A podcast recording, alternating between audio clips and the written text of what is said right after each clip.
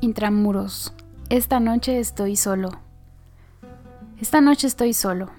Mi compañero, algún día sabrás el nombre, está en la enfermería. Es buena gente, pero de vez en cuando no viene mal estar solo. Puedo reflexionar mejor. No necesito tomar un biombo para pensar en vos. Dirás que cuatro años, cinco meses y catorce días son demasiado tiempo para reflexionar. Y es cierto, pero no son demasiado tiempo para pensar en vos. Aprovecho para escribirte porque hay luna, y la luna siempre me tranquiliza. Es como un bálsamo.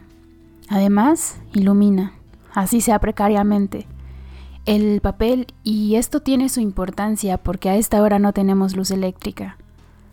En los dos primeros años ni siquiera tenía luna, así que no me quejo, siempre hay alguien que está peor, como concluía Esopo, y hasta peorísimo, como concluyo yo. Hola, hola, ¿cómo están? Ojalá que muy bien. Eh, ayer fue Blue Monday, ojalá no les haya pegado tan fuerte la depresión y estén mejor que nunca. El día de hoy les traigo una nueva recomendación de qué libro leer. Lo que les leí al principio es precisamente cómo inicia esta maravillosa novela, titulada Primavera con una esquina rota, de el uruguayo Mario Benedetti. Em, quisiera no extenderme tanto porque realmente hay muchas cosas que les quiero compartir del libro, como que les quiero leer. Eh, ahorita que estuve haciendo otra vez como la revisión de mis anotaciones y mis apuntes, dije, demonios, quiero leerlo todo. Entonces igual y termine leyéndolo todo eventualmente. Pero voy a tratar de ser como, como breve. Este es uno de los libros que, bueno, ahora ya le tengo cariño porque le tengo cariño siempre a los libros que me han encontrado a mí. Y este libro es un justo ejemplo de esos libros que me encontraron a mí. Em, lo encontré el año pasado, eh, justamente se había ido la luz, como, como lo comenta eh, el, intro del, del capítulo. Entonces estaba picándome los ojos porque no tenía nada que hacer. Y mi amigo me prestó su Kindle, me dijo, tenle esto, porque tampoco mis libros estaban aquí. Eh, y el único libro que tenía descargado era ese, el de Benedetti. Entonces pues lo empecé a leer y desde que empecé a leerlo ya no quise parar. Fue como de esas pocas lecturas que te envuelven y quieres seguir y seguir leyendo. Y pues nada, este libro está lleno de sentimientos. Me ha hecho emocionarme, me ha hecho reír genuinamente. Pocos libros lo, lo han logrado, debo confesar. Me he hecho incluso maldecir lo mal que esté el mundo y también sufrir por todas las desgracias que hay en América Latina. Eh, pensar en las personas apatriadas, en la fragilidad humana, en la inocencia y en la pureza de, de las infancias, ¿no? Pero sobre todo también reflexionar sobre lo que es el amor, como esta parte de empatizar con las personas e incluso yo pude empatizar con los personajes, ¿no? Y me he cuestionado en cómo habría sido mi actitud en cada circunstancia de, estos seis personajes que se muestran. Y nada, es, un vaivén de, emociones. Sobre todo igual toca muy profundamente eh, pues el dolor del exilio, eh, la separación de tu país, la libertad, qué significa la libertad, qué significa estar ausente de, de las personas que quieres, y sobre todo tiene esta parte de la crítica social, política hacia los gobiernos autoritarios y cómo nadie sale a salvo ¿no? de estas atrocidades que se han cometido en, diferentes países. Y bueno, en, Uruguay que, que esta dictadura militar se extendió de 1973 a 1985 y fue justamente cuando Mario Benedetti, eh, refugiado, exiliado en, Palma de Mallorca, en España, es cuando comienza a escribir este libro, eh, por ahí de 1980 a 1981. Curiosamente, él mismo también se incluye como personaje de, en algunos capítulos. Y, nada, es, es, una novela que se construye precisamente por pequeños textos. Son, son muchos capítulos y eso me ha gustado mucho también como la forma en que está abordada. Son muchos capítulos, pero son capítulos muy pequeñitos. Entonces lees los capítulos pues muy muy rápido y es como de ya leí este, ahora quiero seguir leyendo el otro. Y lo, lo, que me encantó es que cada capítulo está narrado por un personaje diferente. Entonces, eh, literariamente hablando, cada personaje tiene su propia voz y es una manera magistral que, que hace Benedetti de darle pues este sentimiento, esta parte humana a cada personaje y qué mejor a través de la propia voz del personaje, ¿no? También a veces juega como con la tercera y segunda persona, pero creo que mis favoritos son cuando el mismo personaje está pues expresándose, ¿no? A través de, de los capítulos. Son seis personajes los que aparecen en este libro y todos están, bueno, el personaje común a todos ellos es Santiago. Santiago es un preso político que está en Uruguay y eh, su familia se encuentra en Argentina, en Buenos Aires. Ahí se encuentra su padre, don Rafael, eh, Graciela, que es su esposa, y Beatriz, que es su hija. No recuerdo si dicen la edad de la niña, pero tiene por ahí 7, 8 años. Eh, también después aparece Rolando Azuero, que es el amigo de, de Santiago. Cada capítulo tiene su título y un subtítulo que aparece siempre en, entre paréntesis. Y los títulos principales son Intramuros, que es cuando Santiago habla, después Heridos y Contusos, que es como la parte en que habla Graciela. Eh, después está Don Rafael, que es obviamente el papá de Santiago y el abuelito de Beatriz. Eh, Exilios, que aquí es en donde aparece Benedetti, como propiamente siendo Benedetti, que incluso este, estos capítulos de exilios vienen como en letras cursivas, porque es como una historia, pues se podría decir que es paralela, pero es independiente de los otros personajes. Eh, después está Beatriz, que es pues la, la hija y nieta, y después aparece el otro, que es Rolando Azuero, el amigo de Santiago. Y nada, ojalá que con esto ya más o menos les haya interesado un poco el libro y estén dispuestos a leerlo. Y si no, ahorita les vamos a dar más ganas de que lo lean. Quiero compartirles eh, este primer capítulo de Don Rafael, que se llama Derrota y Derrotero. Vamos a escuchar ahora, ahora la voz de Don Rafael, que es el padre de Santiago. Lo esencial es adaptarse. Ya sé que a esta edad es difícil, casi imposible y sin embargo, después de todo, mi exilio no es mío. No todos tienen un exilio propio. A mí quisieron encajarme uno ajeno. Vano intento. Lo convertí en mío. ¿Cómo fue? Eso no importa. No es un secreto ni una revelación. Yo diría que hay que empezar a apoderarse de las calles, de las esquinas, del cielo, de los cafés, del sol. Y lo que es más importante, de la sombra. Cuando uno llega a percibir que una calle no le es extranjera, solo entonces la calle deja de mirarlo a uno como a un extraño. Y así con todo. Al principio yo andaba con un bastón, como quizá corresponda a mis 67 años, pero no era cosa de la edad, era una consecuencia del desaliento. Allá, siempre había hecho el mismo camino para volver a casa, y aquí echaba eso de menos. La gente no comprende ese tipo de nostalgia.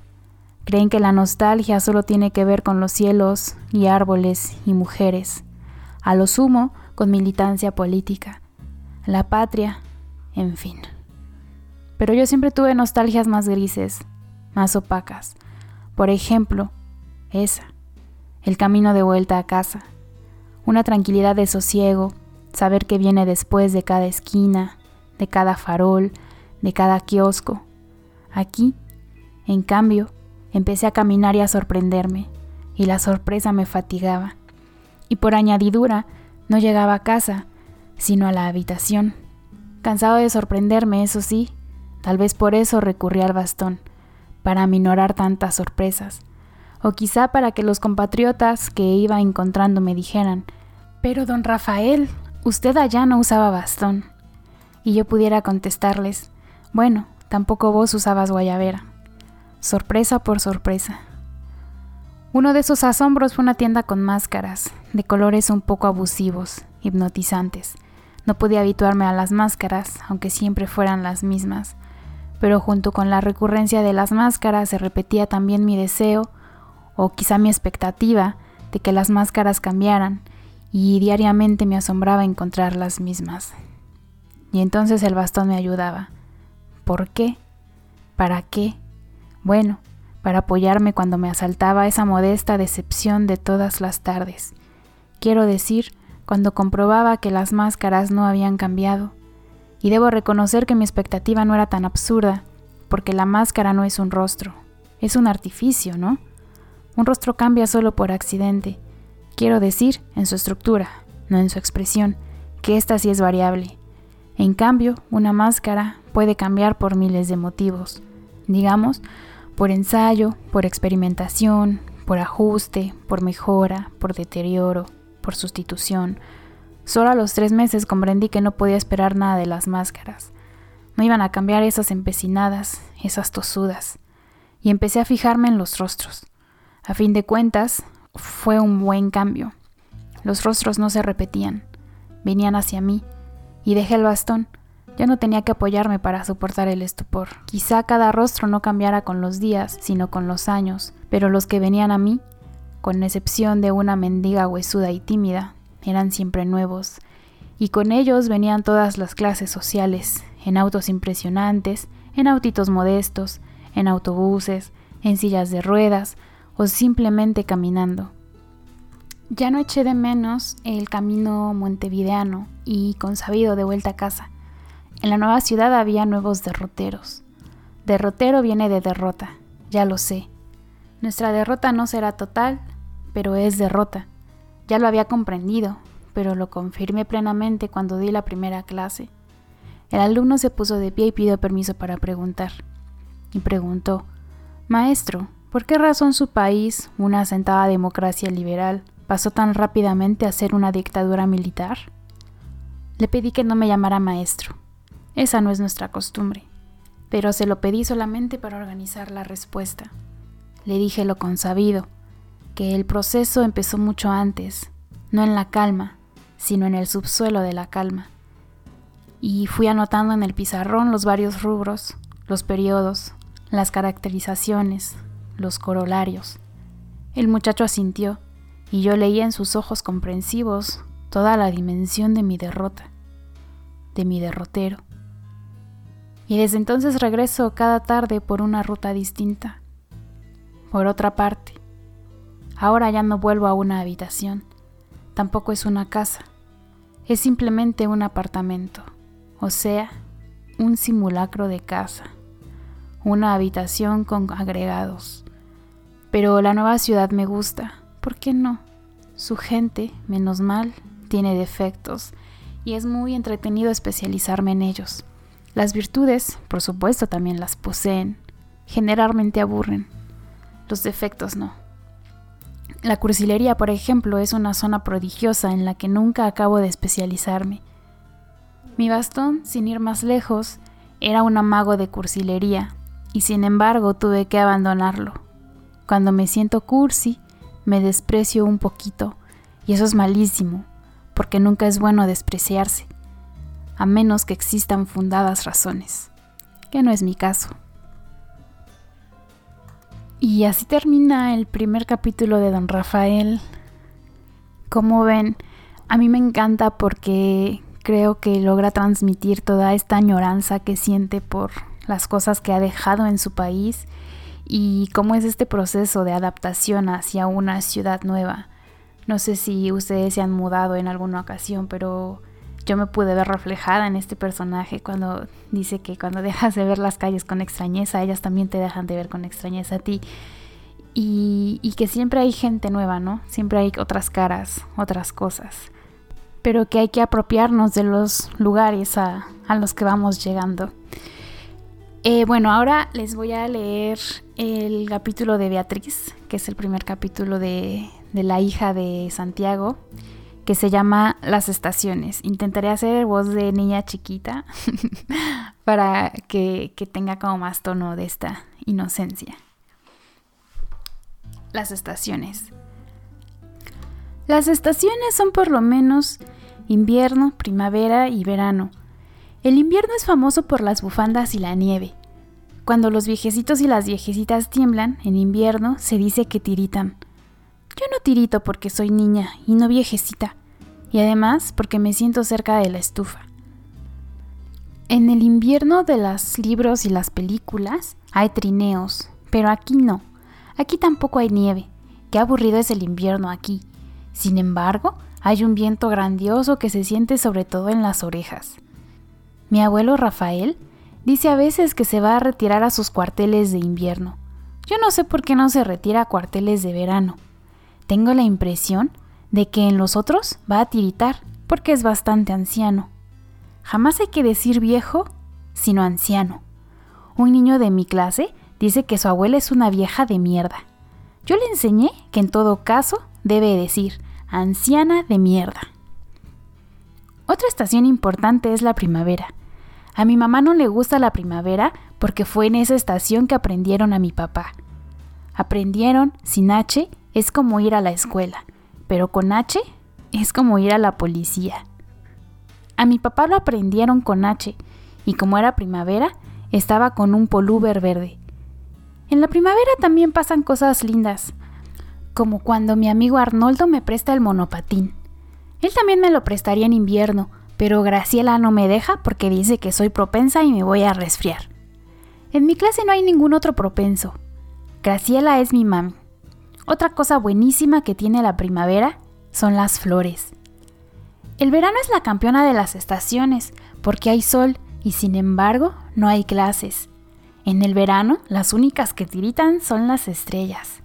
En el verano, todos los seres humanos sudan. El sudor es una cosa más bien húmeda.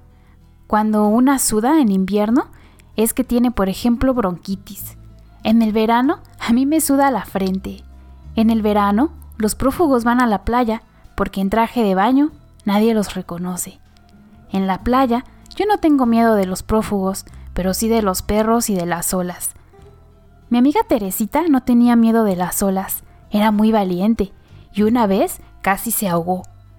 Un señor no tuvo más remedio que salvarla, y ahora ella también tiene miedo de las olas, pero todavía no tiene miedo de los perros. Graciela, es decir, mi mami, porfía y porfía que hay una cuarta estación, llamada el otoño. Yo le digo que puede ser, pero nunca la he visto. Graciela dice que en el otoño hay gran abundancia de hojas secas. Siempre es bueno que haya gran abundancia de algo, aunque sea en el otoño. El el otoño es la más misteriosa de las estaciones porque no hace ni frío ni calor, y entonces uno no sabe qué ropa ponerse. Debe ser por eso que yo nunca sé cuando estoy en el otoño. Si no hace frío, pienso que es verano, y si no hace calor, pienso que es invierno, y resulta que era el otoño. Yo tengo ropa para invierno, verano y primavera, pero me parece que no me va a servir para el otoño. Donde está mi papá, llegó justo ahora el otoño, y él me escribió que ya está muy contento porque las hojas secas pasan entre los barrotes, y él se imagina que son cartitas mías. Ay, como ven. Ese es el capítulo de Beatriz. A mí me encanta, me fascina su inocencia, su sentido del humor. Y me encanta igual que siempre se empieza a cuestionar el mundo, cuestionar las acciones de las personas. Creo que tiene mucha filosofía los capítulos de, Beatriz, por estas preguntas a veces sin respuesta, ¿no? Eh, igual me recuerda un poco a Mafalda, no sé por qué ahora que la, que la volví a leer. Y creo que los capítulos de Beatriz son mis capítulos favoritos y debo confesar que Beatriz es mi personaje favorito. Entonces ustedes lean el libro y después me van contando qué personaje les, les ha gustado más. Yo creo que Beatriz igual, pero bueno, no sé. Em, ahora les voy a leer otro capítulo, pero eh, a ver, vamos a ver. Les voy a leer ahora el capítulo de El Otro, que es Rolando Azuero, el amigo de Santiago, para que conozcan un poco más de cómo es este personaje. Testigo solitario. Puta, qué ojeras. Dijo y se dijo Rolando Azuero ante el espejo y su herrumbe. Me las merezco por tanto trago, agregó, tratando de que los ojos se le pusieran enormes, pero solo consiguiendo una expresión que definitivamente le pareció de orate. Oratungán, pronunció lentamente y tuvo que sonreírse a pesar de la goma. Así llamaba in illo tempore Silvio a los milicios cuando se reunían en el ranchito del balneario Solís un poco antes de que el futuro se pusiera decididamente malsano. Ni siquiera son gorilas, diagnosticaba, apenitas orangutanes y además orates. Resumiendo, oratunganes. Se habían juntado los cuatro, Silvio, Manolo, Santiago y él, en la última vacación que disfrutaron. También estaban las mujeres, las esposas, va. En realidad tres, María del Carmen, la Tita y Graciela, porque él, Rolando Azuero, siempre fue un soltero profesional y nunca quiso entrever sus programitas ocasionales con los demasiado estables amores de sus amigos. Pero las mujeres siempre tenían chismes y modas y horóscopos y recetas de cocina, al menos en aquella época, y tal vez por eso ellos casi siempre hacían rancho aparte para arreglar el mundo. Y ahora puta, qué ojeras. Dice y se dice Rolando Azuero ante el espejo de tres rumbes. Me hice a las penas, bebí mis años. La verdad es que se hizo a las penas, pero bebí otra cosa. He aquí el arcano, piensa en difícil, porque de vez en cuando, digamos una vez al mes, se agarra una tranca de órgado y en cambio entre papalina y papalina se mantiene sobro y casi abstemio? Casi porque de vez en cuando un clarete o rosé, como suelen decir quienes padecen una penetración cultural cartesiana. Bueno, un clarete es casi un cóctel de aleluya con testosterona. ¿Será que la saudade depende de las lunas, algo así como la regla de las minas? Bueno, no solo de las minas, también de las once mil vírgenes y de madre hay solo hay una. Qué desproporción, ¿no? Después de todo, más vale ser borracho conocido que alcohólico anónimo. ¿Quién habrá parido esa sapiencia? La verdad es que los alcohólicos anónimos siempre le dieron en las pelotas. Uno se encurda o no se encurda, de acuerdo a su propia exigencia o mufa, o necesidad, o morriña, o despiporre, y no de acuerdo a la rigidez de los inmaculados o a la coacción del puritanaje. Linda banana, el puritanaje. Piensa Rolando Azuero haciéndose una morisqueta y se detiene con fruición en el botón de muestra al norte del río Bravo. Linda banana, campaña moralista contra el martini o el bourbon de cada crepúsculo, pero en pro del napal de cada aurora. Ja, si se pudiera echarle la culpa al imperialismo de estas ojeras. Pero no. Testigo solito la luz del candil. No necesita terapia colectiva ni individual. Jodido el exilio, ¿no? Incluso el pobre analista la pasó mal. Allá se negó a proporcionar las fichas de sus pacientes subversivos y menos aún las de sus subversivos impacientes. Y claro, la pasó mal. La cana tiene su propia terapia, no admite competidores. Testigo solito. Silvio muerto, Manolo en Gotemburgo, Santiago en el penal y María del Carmen, viuda de represión, vendiendo cacharritos y la tita separada de Manolo. Juntada ahora con un gurú muy serio, voy a acompañarme con el Sardina Esteves, le había escrito hace un año, nada menos que en Lisboa, y Graciela aquí, desajustada y linda, con la Beatricita de Santiago y la Buranda de secretaria. ¿Y él? Puta, qué ojeras. La gente de este bendito y maldito país es realmente piola. A él, a qué negarlo, le gustan estos sonrientes, sobre todo ellas, pero hay días y noches en que no le gustan tanto, son los días y noches en que echa de menos el sobreentendido, días y noches en que tiene que explicarlo todo y escucharlo todo. Una de las módicas ventajas de hacer el amor con una compatriota es que si en un instante determinado, esa hora cero que siempre suena después de las urgencias, el entusiasmo y el vaivén, uno no está para muchas locuacidades, Puede pronunciar o escuchar un lacónico monosílabo y esa palabrita se llena de sobreentendidos, de significados implícitos, de imágenes en común, de pretéritos compartidos. Vaya uno a saber. No hay nada que explicar ni que le expliquen. No es necesario llorar la milonga. Las manos pueden andar solas, sin palabras. Las manos pueden ser elocuentísimas. Los monosílabos también, pero solo cuando remolcan su convoy de sobreentendidos. Hay que ver todos los idiomas que caben en un solo idioma, dice y se dice Rolando Azuero, enfrentando a su propia imagen, y agrega repetitivo y sombrío. Puta, qué ojeras. Como ven, este fue Rolando Azuero, el amiguito de, de Santiago. No sé si hayan notado, pero me costó particularmente trabajo leerlo. Creo que trae muchas mm, palabras uruguayas, pero no sé, está un poco complicado ahora que lo volví a leer en voz alta. No, sé por qué yo me lo imaginaba como viéndose al espejo y cantando, porque de repente pone como, como frases de canciones en cursivas. Entonces yo me lo imagino ahí como, como cantando y al mismo tiempo diciéndose puta, qué ojeras. Pero bueno, este fue Rolando. Ahora vamos con este Graciela, que es como la última la que me está haciendo falta. De Exilios no les voy a leer, que es Benedetti, pero ese mejor léanlo ustedes. Y nada más les leo este último que habla sobre Graciela. Heridos y contusos. Uno o dos paisajes. Graciela entró en el dormitorio, se quitó el abrigo liviano, se miró en el espejo del tocador y frunzó el ceño. Luego se quitó la blusa y la pollera y se tiró en la cama. Dobló una pierna y luego la estiró todo lo que pudo. Entonces advirtió un punto corrido en la media. Se sentó, se quitó las medias y las fue revisando a ver si había otra corrida. Después hizo un montoncito con el par y lo puso sobre una silla. Se miró de nuevo en el espejo y se apretó las sienes con los dedos. Por la ventana entraba todavía la luz penúltima de una tarde que había sido fresca y ventosa.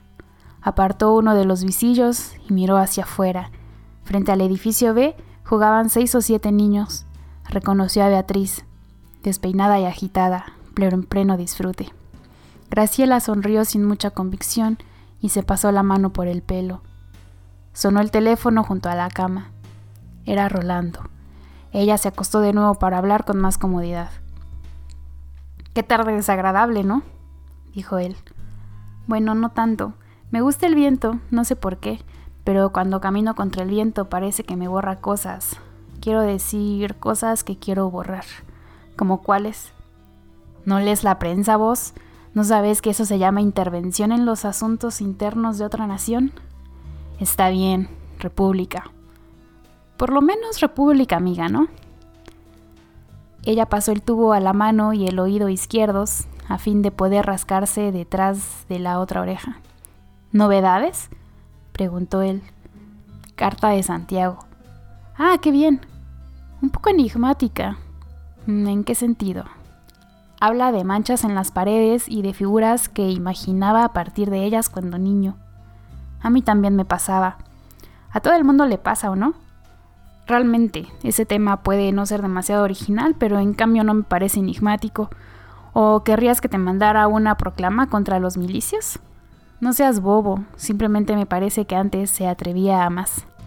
Sí, claro, y acaso por esa osadía estuviste más de un mes sin recibir noticias. Ya averigüé. Fue una medida general, uno de tantos castigos colectivos, para los cuales generalmente se basan en un pretexto tan pueril como ese. Que alguien al escribir sobrepase, consciente o no, límites no establecidos pero reales, ella no respondió. Al cabo de unos segundos, él habló otra vez. ¿Cómo está Beatriz? Jugando afuera, con su pandilla. Me gusta, es vital y saludable. Sí, bastante más que yo. No es tan así.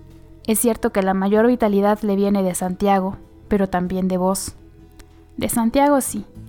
Y de vos también. Lo que pasa es que últimamente estás deprimida. Hmm, puede ser. La verdad es que no veo salidas y además mi trabajo me aburre soberanamente. Ya conseguirás otro que sea más estimulante. Por ahora confórmate. Ahora corresponde que me digas que tuve suerte. Tuviste suerte. También corresponde que me digas que no todos los exiliados del Cono Sur han conseguido una tarea también remunerada con solo seis horas de trabajo y por añadidura con los sábados libres. No todos los exiliados del Cono Sur han conseguido una tarea tan bien remunerada, etc.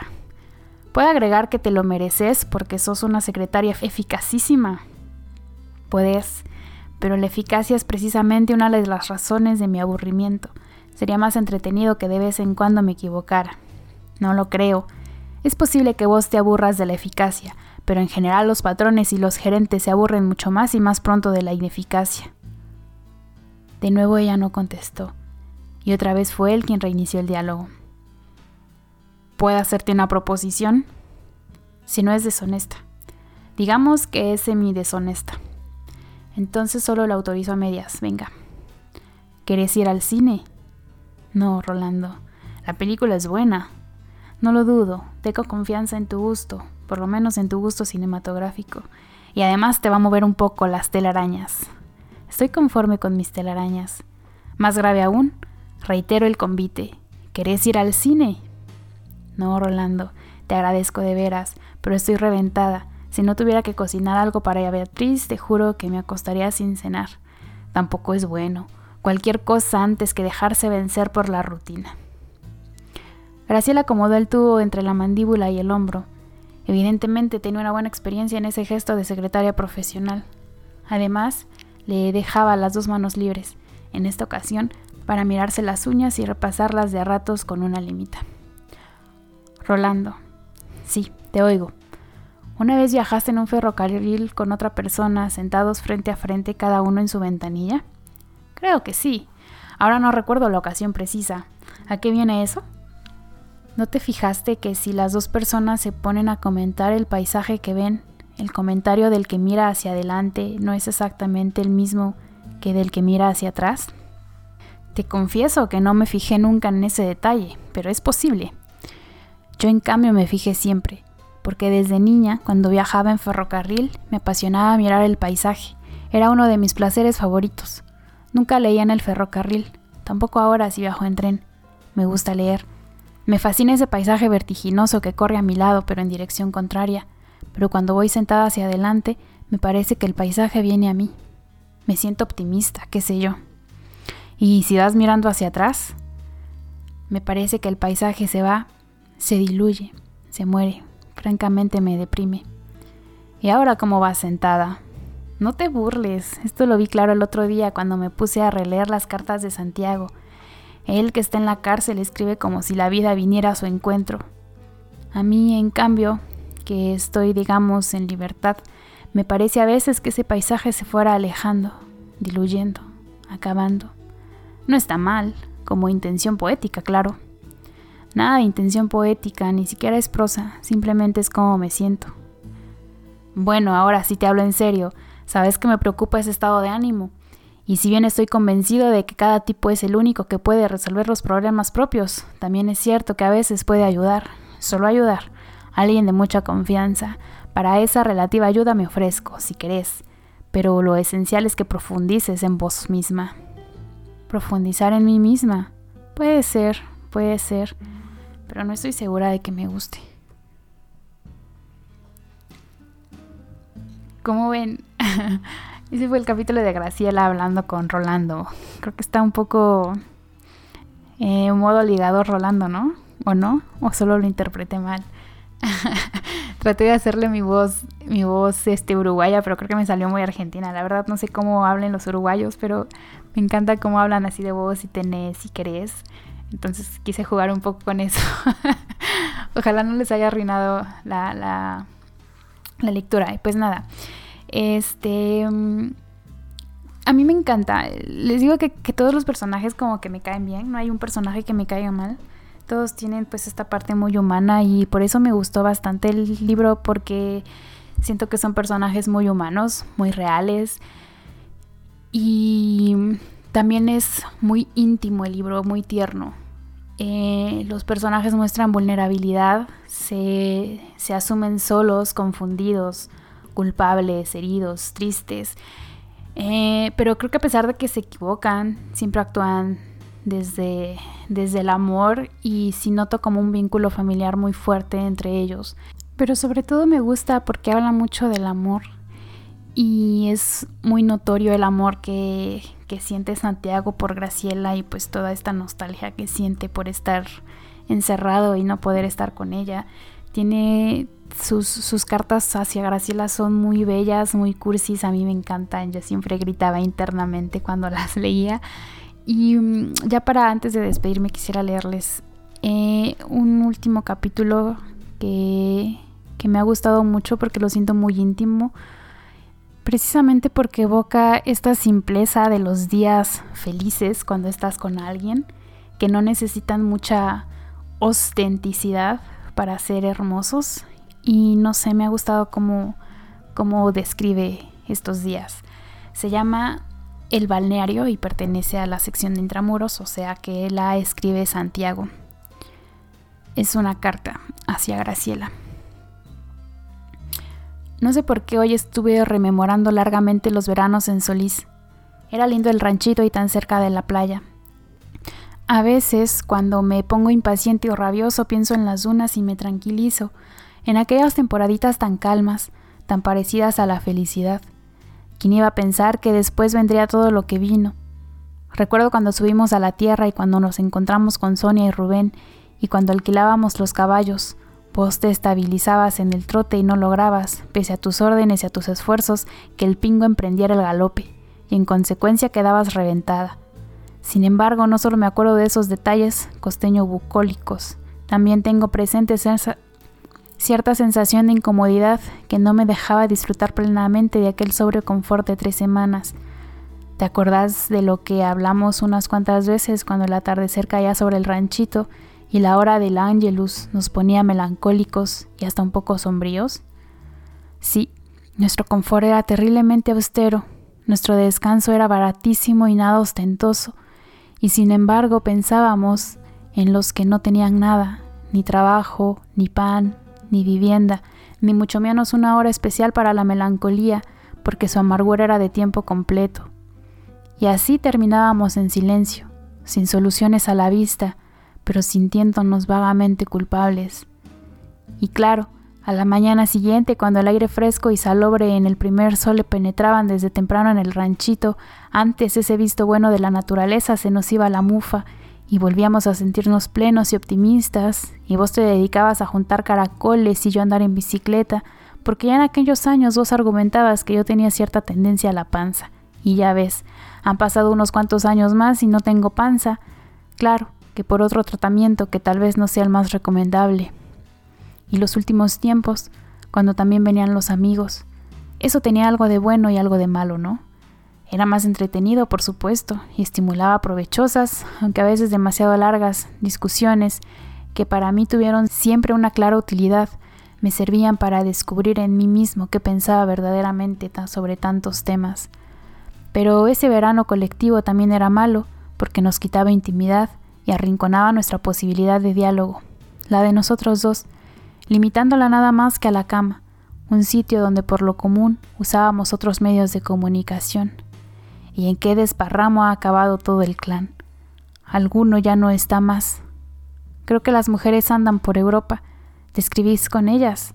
Tengo entendido que uno de los muchachos anda por ahí. ¿Lo ves a veces? Dale mis abrazos. ¿Qué hace? ¿Trabaja? ¿Estudia? ¿Sigue de mujeriego? Conservo un buen recuerdo de su erudición tanguera y de su vena conciliadora. ¿Cómo estará Solís? ¿Seguirá existiendo en el Chaja? Era lindo almorzar en su salón de troncos, por lo general repleto de ingleses amables y distantes como siempre. ¿Por qué les gustará tanto a los ingleses ese balneario? A lo mejor les gustaba por las mismas razones que a nosotros. Allí todavía, al menos en aquellos años, se recuperaba la sensación de espacio. Se podía ver la playa como playa y no como un vasto negocio con arena. El marco natural había sobrevivido, ya que las viviendas, aún las decorosamente suntuosas, no agraviaban el paisaje. De mañana temprano era bárbaro caminar y caminar junto a la orilla, recibiendo en los pies esas olitas suaves que te daban ganas de seguir viviendo. Creo que eso nos gustaba también, porque de algún modo simbolizaba al Uruguay de entonces, país de olitas suaves, de las batientes tempestades que vinieron después. En uno de los extremos había rocas, pero no grandes, rompientes. Uno sencillamente se sentaba y el agua invadía los espacios entre roca y roca, recorría y limpiaba esos canalitos, ponía patas arriba a los cangrejos y sacudía las mitades de mejillones que siempre se agrupaban en algún recoveco de piedras y cantos rodados. Al atardecer la sensación era distinta, quizá menos regeneradora de energía o de optimismo, pero portadora de un sosiego que nunca volví a experimentar. El sol se iba escondiendo tras las dunas de Yaurey y el rítmico chasquido de las olas mansas se entremezclaba con algún mugido que parecía lejanísimo y quizá por eso se volvía taciturno y agorero.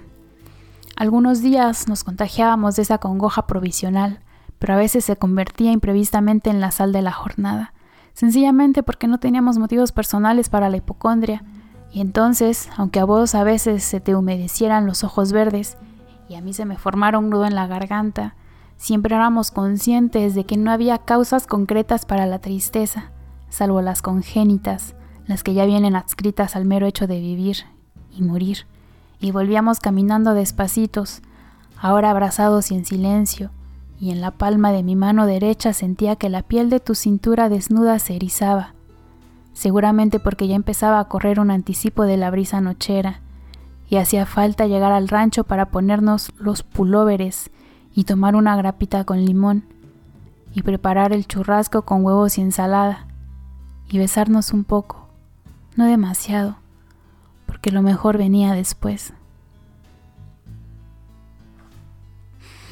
Voy a llorar. y ya, ya con esto me, me, despido. Ojalá lo lean, por favor, leanlo y si lo leen me dicen. Y me quedo con, con una de las cosas que, que dice un capítulo y que es precisamente por qué se llama así, Primavera con esquina rota, porque a pesar de que pues son cosas tristes y feas, lo que están atravesando los personajes, siempre hay una esperanza. Y esa esperanza es lo que hace que todos los personajes continúan, ¿no? Y continúen y se aferren a algo. Y como dice el este Santiago, después de estos cinco años de invierno, nadie me va a robar la primavera. La primavera es como un espejo, pero el mío tiene una esquina rota. Era inevitable no iba a conservarse enterito después de este quinquenio más bien nutrido, pero aún con una esquina rota, el espejo sirve, la primavera sirve. Y eso, aún, eh, aunque estemos un poco rotos y un poco más en invierno que en primavera, seguimos sirviendo igual. Y, y nada, ojalá que estén completos de sus primaveras y de sus espejos y que se mantengan optimistas siempre. Un abrazo, cuídense mucho, suscríbanse a los canales, denme amor, dense amor.